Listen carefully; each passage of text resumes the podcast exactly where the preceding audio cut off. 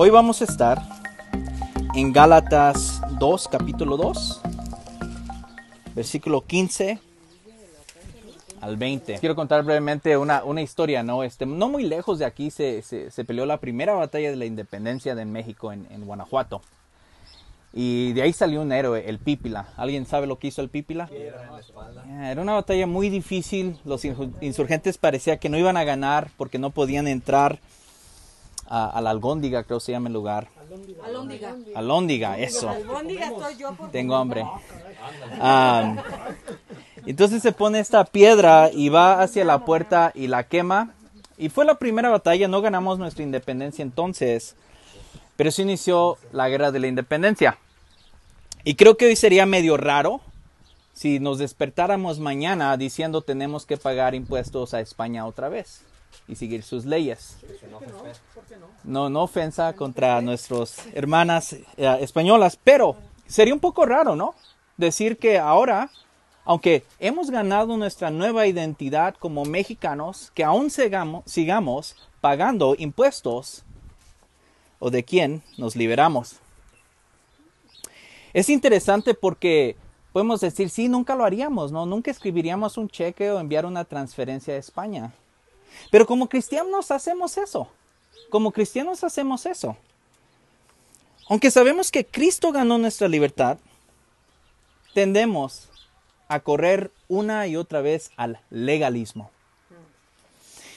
Y me gustaría que pienses en estas dos preguntas en los próximos 30 minutos.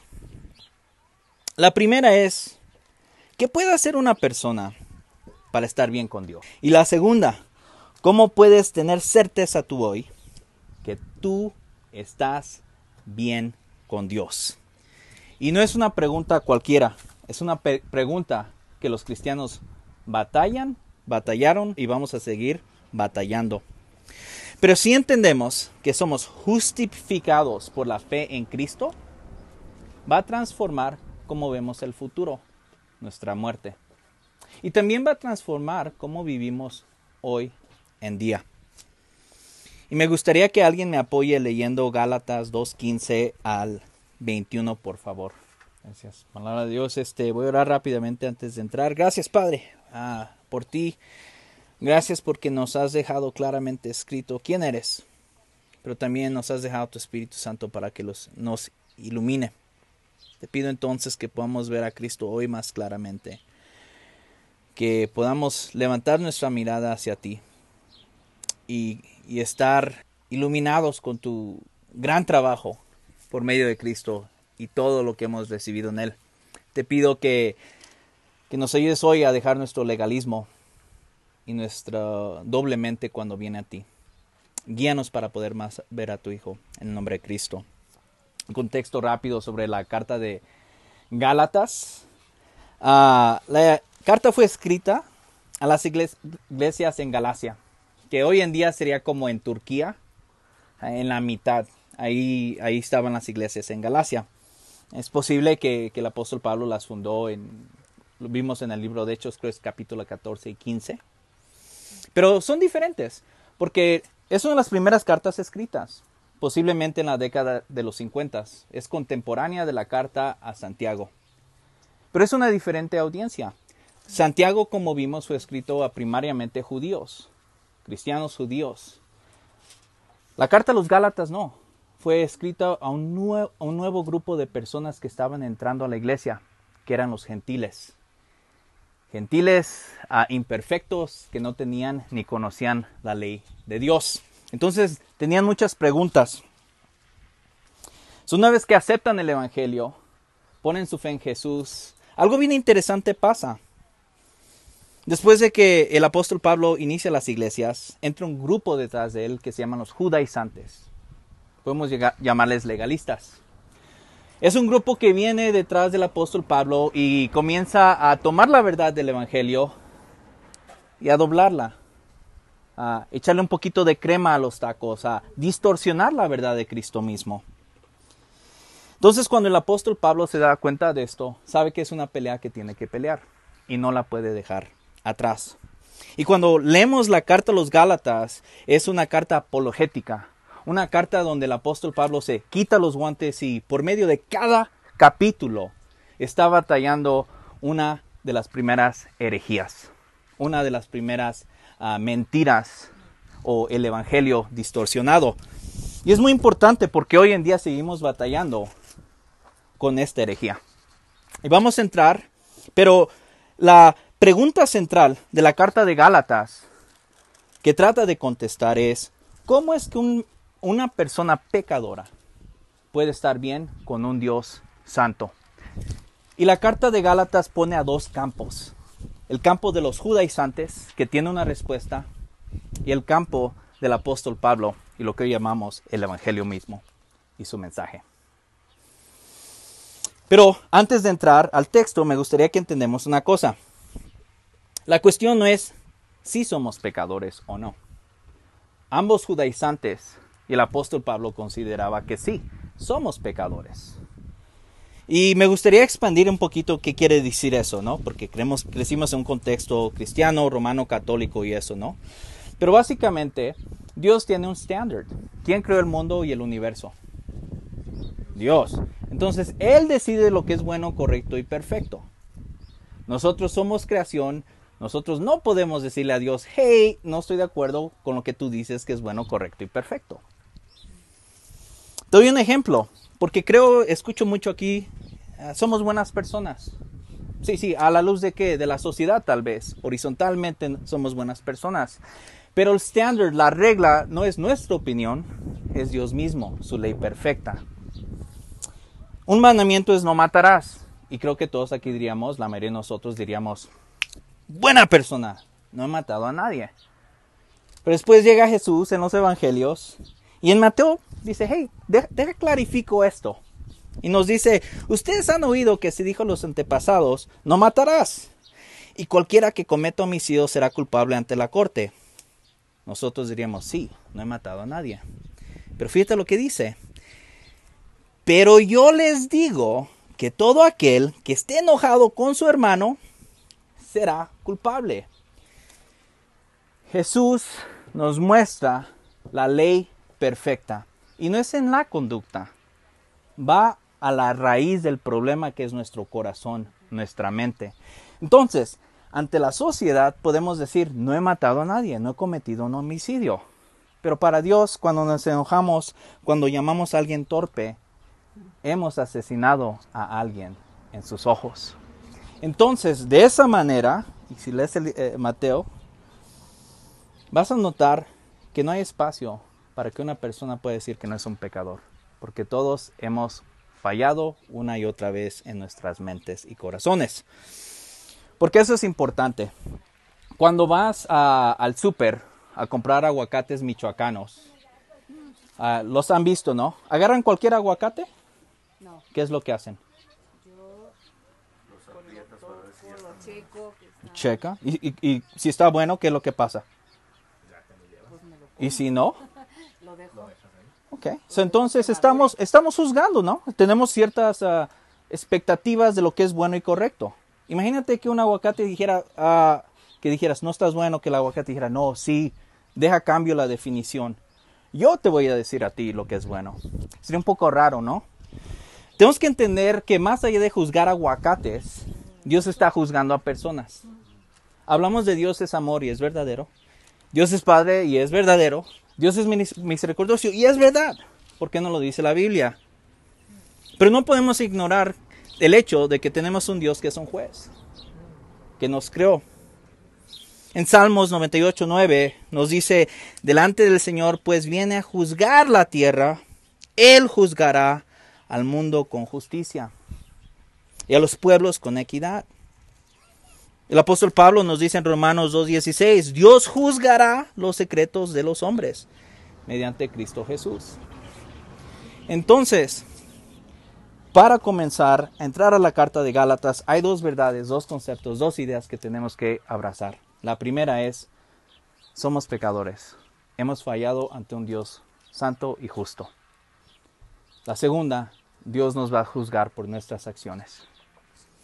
A la luz de eso, entramos a Gálatas y la pregunta es, ¿cómo puede una persona ser declarada justa enfrente de un Dios santo, lo que llamamos justificación.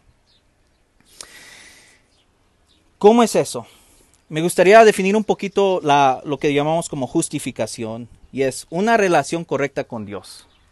Una relación correcta con Dios. La segunda es cómo es que una persona puede ser perdonada y ser dado acceso a la familia de Dios. no solamente salvos, pero identidad. ¿Quién en realidad es parte del pueblo de Dios? ¿Quién ha sido justificado ante los ojos de Dios? La carta de Gálatas trata de contestar esta pregunta. No trata, la contesta. Y hay dos grupos.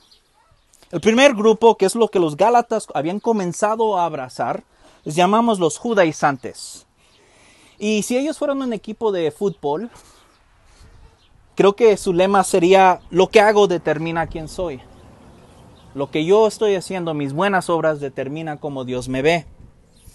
Y ellos no negaban a Jesús, porque ninguna herejía niega a Jesús, sino distorsiona la obra de Jesús. Y ellos decían, sí, sí, sí, Jesús está bien, pero necesita algo más. Para ser parte del pueblo de Dios, como nosotros los judíos, necesitas obedecer la ley judía. Entonces ellos era Cristo más lo que hoy llamamos buenas obras. Lo que yo hago determina quién soy ante Dios. Y una de las primeras cosas que vemos ahí, cómo sabemos que querían que, estos nuevos cristianos gentiles abrazaran la ley judía para ser ah, justificados, era la circuncisión. Esta semana cuando han estado leyendo Gálatas en el capítulo 1 y 2 sale mucho esa palabra. Entonces los judíos decían, ok, ok, para estar bien con Dios, qué bien que creas en Jesús el Mesías, pero no eres parte del pueblo de Dios hasta que no muestres marcas. Específicamente para los hombres era la circuncisión. Y ahí porque el apóstol Pablo dice, hey, time out, tiempo fuera. Yo llevé a Tito, en el versículo 2.3, dice, yo lo llevé a Jerusalén. Ahí estaban los apóstoles y nadie me forzó a circuncisarlo. ¿Por qué me están pidiendo o están pidiendo estas personas que ahora a los Gálatas que lo hagan? También vemos que este grupo era poderoso. El apóstol Pablo no se enfrentó a cualquier grupo. ¿Cómo sabemos que era poderoso en el capítulo 1? Porque una de las columnas de la iglesia primitiva, San Pedro o el apóstol Pedro, cuando vio a este grupo llegar a Antioquía, nos dice en el versículo 2.12, los vio llegar y el apóstol Pedro estaba comiendo carnitas con los gentiles, divirtiéndose, uh, no estaban circuncisados. Cuando llega este grupo, se separa de la mesa. Y creo que ahorita podemos pensar como no es tan importante, pero en ese contexto, en esa cultura, dime con quién te sientas en la mesa y te diré quién eres. No es cualquier cosa que Jesús fue atacado de ser un pecador, porque se sentaba a comer con quienes, con prostitutas y con, uh, recaudador de impuestos. Entonces cuando Pedro se separa de los gentiles y se va a la mesa de los judíos, está diciendo una cosa muy importante. Aunque esos gentiles han puesto su fe en Cristo, no son verdaderamente salvos, porque ni siquiera se pueden sentar con los elegidos. Y si se quieren sentar, con los elegidos, necesitan circuncidarse, obedecer la ley judía. Y vemos aquí que el apóstol Pablo va a tener que pelear esta batalla. Y podemos verlo en su carta, hay hasta enojo, ah, de cierta manera, cuando dice en el versículo 2.13, hasta Bernabé se volvió un hipócrita. Es como, Pedro está bien, no me llevaba tanto con él, pero Bernabé, mi amigo, hasta él mismo fue hipócrita. Pero para el apóstol Pablo era más importante el Evangelio que su amistad, inclusive que la institución de la iglesia que estaba siendo formada en ese momento. Entonces, los judaizantes decían, ¿cómo puede un hombre estar bien con Dios? Simple, obedece la ley, pon tu fe en Jesús, pero le tenemos que agregar un poquito de crema a los tacos.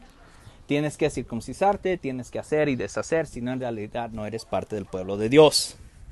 Entonces Pablo tiene que atacar esto, tiene que contender con esta mentira. Y la respuesta es, ok, vamos a poner la ley en perspectiva. Y lo dice en versículo 15, dice, nosotros somos judíos de nacimiento, le está diciendo a los, a los judaizantes, ¿no? O a los que creen que son judíos. Ok, nosotros somos judíos, somos parte del pueblo elegido. Nosotros sí sabemos. Y si no pecadores dentro de los gentiles, eso hace un contraste. Nosotros, por lo menos no somos gentiles, pecadores, nosotros sí somos los elegidos. Y, creo que es fácil como hablar mal de, los de los judíos, pero según su Biblia, ellos eran diferentes. Su, su, Torah, su ley, era una instrucción de Dios mismo, era lo que describe en uno de los salmos como la luz que me muestra cómo caminar. Y ahora el apóstol Pablo les está diciendo sí, pero no. Entonces dice, ok, tú crees que somos judíos de nacimiento y no somos como esos pecadores. Y aquí es donde les da directamente al corazón, en el 16. Sin embargo, sabiendo que el hombre no es justificado por las obras de la ley, sino mediante la fe en Cristo. Jesús. También nosotros los judíos hemos creído en Cristo Jesús para que seamos justificados por la fe en Cristo y no por las obras de la ley. Eso es muy importante. Les está diciendo que ustedes creen que tienen que ser circuncisados para obedecer la ley, perdón, para ser justificados. Dice, no. No se te hace raro que nosotros, los judíos, los elegidos con la ley, con la lámpara, también tenemos que ser justificados con Cristo al igual que los gentiles, pecadores. Entonces lo que está haciendo Pablo es destruyendo una base religiosa que tienen ahí estos judíos. Dicen, no, ante los ojos de Dios, los religiosos, al igual que los pecadores, ambos necesitan ser justificados con Cristo por medio de la fe. Y recuerden, justificado es cómo es que podemos entrar en una buena relación con Dios. Dice, man, no es por la ley, no es por tu nacimiento, no es por tu apellido, no es por lo que tienes y lo que no tienes, no es, por tu pedigrí religioso, es por Jesús. Entonces Dios ha hecho algo bien interesante, uh, emplanó la entrada a su presencia y todos ahora podemos entrar a su presencia, podemos estar en una buena relación por medio de Jesús. Y creo que aquí no tenemos judíos, ¿verdad? Ok. No los tenemos en el grupo. Y todos decimos, sí, somos gentiles, estamos bien con Dios. Hemos puesto nuestra fe en Cristo. Pero el espíritu de esta herejía sigue hoy en día. Les voy a dar un par de ejemplos, ¿no? Primero afuera de la iglesia. ¿Cómo es que una persona puede estar en una relación correcta con Dios? No sé, escucho mucho, soy una buena persona. ¿Cómo sé que Dios está bien conmigo? Oh, es que soy una buena persona. Ah, no maté a los gatitos, ¿no? los puse en una cajita seguro estoy bien con Dios. La otra es, no sé, eh, pues yo creo que Dios está en, en, todos lugares y medito, entonces yo sé que estoy bien con Dios porque lo siento. Es más, agarro unas piedritas y, no sé, me, me abren las chakras y quién sabe. Entonces yo sé que estoy bien con Dios. La otra, ¿no? En, México es bien interesante. Eh, tenemos un panteón nuevo de, de santos, como a, la Santa Muerte. ¿Cómo sé que estoy bien con Dios? Pues no sé, pero por lo menos alabo a la Santa Muerte y yo sé que ella me va a cuidar. Entonces yo sé que estoy bien con Dios de una otra manera porque pues le sacrifico. Ah, la otra es, está haciendo, viendo una encuesta y cuarenta y tanto por ciento de las personas en México que fueron entrevistados, su fe es por medio de su familia. Entonces, ¿cómo es que estoy bien con Dios? Es que sigo la fe que mi mamá y mi papá me pasaron, entonces yo estoy bien con Dios. ¿Ok? Ah, y creo que eso es fácil fuera de la iglesia, pero dentro de la iglesia tenemos, ¿cómo sé que estoy bien con Dios? ¿O cómo puedo estar bien con Dios? Pues soy cristiano y si eres mujer no te pones pantalones. Hay iglesias que piden eso. O tal vez, hey, para los hombres, ¿no? Estoy bien con Dios porque he puesto mi fe en Cristo y no me pongo tatuajes. Entonces estoy bien con Dios. La otra sería, pues, y lo, es muy común, ¿Cómo sé que estoy bien con Dios? Porque puse mi fe en Cristo y hablo en lenguas. Si no hablas en lenguas, tal vez no estés bien con Dios. So comenzamos al igual que estos judaizantes a decir Cristo más crema que yo le pongo a mis tacos. O tal vez, hey, ¿cómo sé que yo estoy bien con Dios? Pues porque voy a una iglesia calvinista. que está citando a Calvino y a Lutero. Eh, están, ah, son protestantes verdaderos. ¿Cómo sé que estoy bien con Dios? Pues por medio de mi tradición. ¿Cómo sé que estoy bien con Dios? Pues es que voy a Soma y ahí hasta hacemos comunidades misionales. Entonces poco a poco comenzamos a agregar una y otra vez más al Evangelio. ¿Cómo sé que mi relación está bien con Dios? Porque Cristo más algo más. Ah, otra cosa que pasa rápidamente, porque desafortunadamente en México tenemos muchas de estas corrientes, es el Evangelio más la prosperidad. ¿Cómo sé que estoy bien con Dios? Porque puse mi fe en Jesús y ahora soy rico. Y si no eres rico, pues tal vez no estés bien con Dios. O tal vez porque creo en la sanidad y estoy bien con Dios porque puse mi fe en Cristo y ahora soy sano. Y si no eres sano de ciertas cosas, pues tal vez no. He ahí que estaban batallando las, iglesias en Galacia. No es nada nuevo. Es Jesús más algo. Estamos hablando aquí cómo es que un hombre, una mujer pecadora puede estar bien con Dios. Es por medio de Cristo.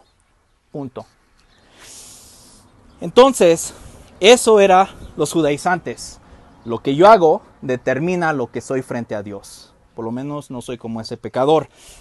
Pero nuestro mismo Señor, en Lucas 18, 9 al 14, no tienen que leerlo, pero es, nos da la parábola o la historia del fariseo y el recaudador de impuestos. ¿Se acuerdan de esa? ¿Dónde está? Está en el templo. Y si, si, te acuerdas del templo, ahí está la presencia de Dios mismo. No es cualquier templo, ahí está Dios. Y está este fariseo y dice, man, yo ayuno, doy mi diezmo, no, no hago cosas malas, bla, bla, bla. O sea, está diciendo, yo estoy bien con Dios por las cosas que yo hago. Y peor de todo, en la presencia de Dios dice, y por lo menos, no soy como aquel, el recaudador de impuestos. Entonces, ¿qué es lo que estamos viendo ahí? Básicamente e, eso de estoy bien con Dios basado en mis méritos.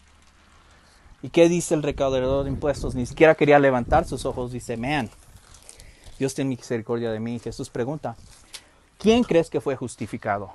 ¿Quién crees que está bien en la presencia de Dios? Y es la persona que acepta quiénes son. Un necesitado pecador de misericordia. He ahí el paso cero. So, tenemos en el equipo los, los judaizantes, lo que hago determina quién soy, y está el otro equipo, representado por el apóstol Pablo, que es lo que Cristo hizo, determina lo que soy. Ese es el otro equipo. Y básicamente es Cristo más nada, Cristo más nada. Nuestra fe en Cristo, solo en Cristo. Y lo vemos en el versículo 16. ¿Alguien me lo puede leer porque es tan precioso el versículo?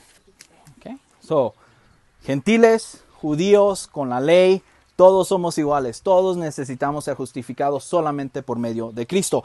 Alguien describió, y estoy de acuerdo, este versículo como el versículo más importante de toda la Biblia. Si, si la Biblia fuera una, una puerta, esta es la llave. No vamos a entender el Antiguo Testamento ni el Nuevo Testamento sin Cristo y su trabajo. A nuestra fe cae o se eleva en este versículo es tan importante. Ah, es por medio de este versículo y lo que dice de la fe en Cristo mismo que nos vamos de ser hambrientos a poder comer del pan de vida. Nos vamos de ser muertos a ser vivos eternamente en Cristo. Nos vamos de ser huérfanos a ser hijos. Nos vamos de ser ah, personas caminando en la carne a caminando en el Espíritu por medio de Cristo. Nos vamos a ser de objetos de ira, de la ira de Dios, a objetos del amor de Dios. Todo, hermanos y hermanas, está en este versículo. Es el versículo clave de todo esto. No hay nadie que pueda estar bien con Dios si no es por medio de Cristo. Fe en Cristo. Entonces, ¿cómo es que una persona puede estar bien con Dios? No es por medio de obras, es por medio de las obras de Jesús. ¿Por qué? Él pecó, él fue tentado, pero pecó. ¿Quién es el único que obedeció la ley de Dios perfectamente? Entonces hay dos maneras de acercarnos a un Dios santo. Una, basado en nuestras obras y mantener la ley perfecta, que es evidente que no podemos. O la otra, por medio de alguien que sí lo obedeció. Y ese alguien es Jesús. Y si entendemos esto, la relación con la ley Lo vemos en el versículo 18, dice 19, pues mediante la ley yo morí a la ley a fin de vivir para Dios. Entonces nuestra relación como la ley es, no vemos a la ley como vamos a estar bien con Dios. Quiero ser claro, claro que nos guía nuestra conducta e-, ética, que no vamos a mentir, porque Dios no miente y es más, su mandamiento dice que no lo hace, pero no estamos diciendo si lo obedecemos, entonces estamos bien con Dios. usamos la ley como regla de vida, pero no para ser justificados porque si no vamos a caer en otro problema, otra herejía. Y de ahí vamos a comenzar a cerrar, pero entra uno de los pasajes más interesantes, en mi, opinión, en Gálatas, sino del Nuevo Testamento. ¿Alguien puede leerlo del 20 al 21? Dice algo bien raro. Okay. Para aterrizarla rápidamente ahí, pero si hubiera otra forma de estar bien con Dios, en una buena relación con Dios, entrar a la familia de Dios, que no fuera por medio de Cristo, Él no hubiera necesitado venir, vivir la vida perfecta, morir y ser resucitado. Una vez que eso pasa, las puertas están cerradas. Él es la puerta. No hay ninguna otra manera de estar bien con Dios, solamente por medio de Cristo. Pero es interesante entonces, y esto es donde podemos entender nuestra salvación, nuestra justificación ante los ojos de Dios. Cuando dice, con Cristo he sido crucificado y ya no soy yo el que vive, sino que Cristo vive en mí, y la vida que ahora vivo en la carne la vivo por la fe en Hijo de Dios, el cual me amó y se entregó a sí mismo por mí. Es medio raro, ¿cómo es que es Cristo que vive y, no vivo yo? Eh, el apóstol Pablo está infiriendo algo ahí en su contexto. Cuando un rey sale en ese contexto a una pelea, él va a pelear y representando a todo su pueblo. ¿correcto? Cuando el Pípila y los insurgentes fueron a pelear esa batalla, nadie de nosotros aquí fue, ¿o sí? Pero ahora recibimos la identidad de mexicanos. Cuando Jesús va, vive la vida perfecta, muere y es resucitado, una vez que nosotros ponemos nuestra fe, es más, decimos, yo creo en lo que Él hizo, nos asociamos con Él. El bautismo hablábamos ayer de esto, cuando somos sumergidos, estamos diciendo, yo en símbolo me asocio con la muerte de Jesús. Cuando Él muere, yo muero con Él. Y también cuando Él resucita, entonces yo creo que voy a resucitar. Es decir, yo sé que estoy bien con Dios por lo que Cristo hizo. Me, me pongo la playera de Cristo. Yo no lo hice, yo no fui a la batalla, pero creo que lo hizo. Y Él lo hizo por mí, por amor. Y ahora puedo ir al Padre delante de Él. Entonces, la justificación es cómo podemos estar bien con Dios y si sabemos que estamos bien con Dios, tenemos certeza de que somos perdonados. Fuera de Cristo no somos perdonados. En Cristo somos perdonados, somos justificados. Entonces, me gustaría que entiendas esto, ¿no? Porque es esta fe de la que habló Esaú la semana pasada. Porque podemos decir, ok, yo creo en Jesús. No sé, yo creo que Jesús era uno de muchos dioses. ¿Puedo ser justificado con Dios por eso? Yo creo que Jesús es un buen maestro. No creo en los milagros, pero creo que es un buen maestro. Creo en Jesús. Creo que tal vez Jesús sea un ángel. Creo que Jesús fue un hombre que Dios eligió porque era una buena persona. Y ahí donde decimos sí, pero no. El Jesús que vemos que proclama aquí el apóstol Pablo es el Jesús que proclama en el libro de Hechos y que vemos en el Nuevo Testamento. Es el rey de los judíos, es el Mesías, el ungido. Es el que vivió la vida perfecta, murió y resucitó. Ese es el Jesús en el que ponemos nuestra fe. No en un maestro, no en un gurú, no en un ángel, sino en Cristo mismo. Entonces, si hemos puesto nuestra fe en Él, tenemos certeza de que cuando moramos vamos a ser resucitados con Él pero también, hoy en día tenemos una nueva identidad y lo vemos en todo el libro de Gálatas, somos hijos. Fuera de Cristo no somos hijos, en Cristo somos hijos. ¿Cómo recibimos el Espíritu Santo? Por medio de Cristo. Entonces la carta de Gálatas una y otra vez comienza el apóstol Pablo a batallar contra esta herejía de los judaizantes y mostrar que Jesús es suficiente. No sé dónde estás hoy, tú. No sé si uh, Tal vez no hayas puesto tu fe todavía en Cristo. No sé si todavía cuando pienses ah, que vas a enfrentar a Dios como juez cuando mueras, si vas a poder poner frente a Él tus buenas obras, esperando que ignore todas las otras cosas. Es decir, ganarte su presencia. La pregunta más importante que tú y yo tenemos que contestar hoy en día es, ¿quién es Cristo para nosotros? Porque eso va a determinar cómo Dios nos ve. No hay, no hay ninguna pregunta más importante que puedas hacer. No sabemos cuánto vamos a estar vivos. Puede ser que Dios nos llame a rendir cuentas en cinco minutos o en una hora o en 50 años. Pero lo vamos a enfrentar como juez. Y ahí es donde vamos, dependiendo de cómo es Cristo, quién es Cristo para nosotros, que conteste esa pregunta. También la otra cosa es, como cristianos tendemos a, a ser como los Gálatas. Poco a poco, sin darnos cuenta, a olvidarnos del Evangelio y tratar de ganarnos a Jesús. Tal vez tu relación comienza a ser con Dios por medio de Soma. Y eso es muy peligroso porque no somos justificados por la iglesia a la que pertenecemos. O tal vez tú crees que tu relación está bien con Dios porque pues lees tu Biblia todos los días y oras. No hay nada malo con eso, pero eso no garantiza tu relación con Dios, es solamente Cristo. La otra parte es más allá de ser perdonados en la eternidad. Si has puesto tu fe en Cristo, hoy puedes con certeza saber que eres parte de la familia de Dios. Y si sabes eso va a cambiar cómo vives tu día a día. Vivimos en un mundo muy caído y en rebelión con Dios.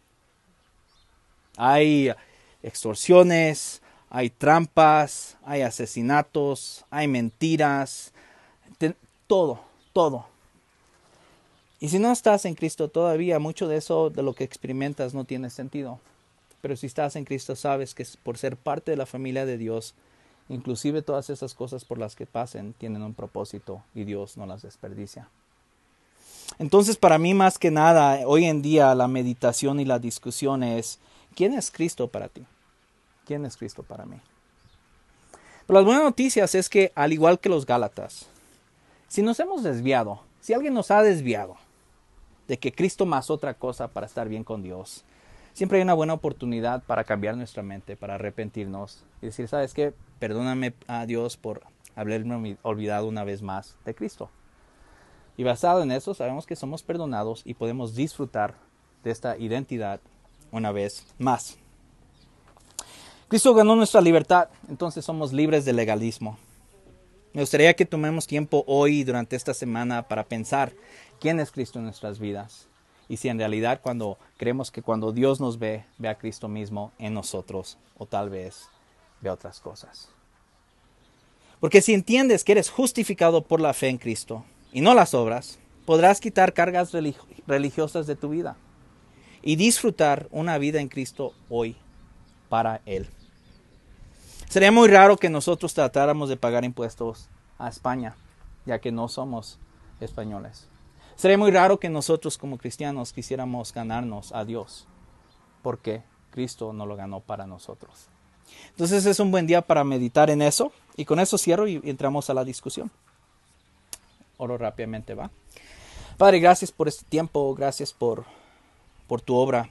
Perdónanos en las áreas donde nosotros hemos tratado de ganarnos nuestra justificación, de creer que podemos venir ante ti por nuestras buenas obras. Gracias porque las buenas obras de, de, Cristo son más que suficientes para que nos justifiquen y basado en eso, ser perdonados y ser parte de tu familia. Ayúdanos a vivir como tu familia, eh, de este lado de la eternidad, en un mundo imperfecto, pero sabemos que algún día será perfecto cuando esté Jesús presentemente una vez más. Ayúdanos a caminar más y más uh, como hermanos y hermanas, amados y aceptados, y Protégenos de poner cargas al Evangelio sobre esta congregación. Perdónanos si lo hemos hecho. Ayúdanos a cementar más y más nuestra relación en Cristo por medio de su obra. Nombre de Jesús.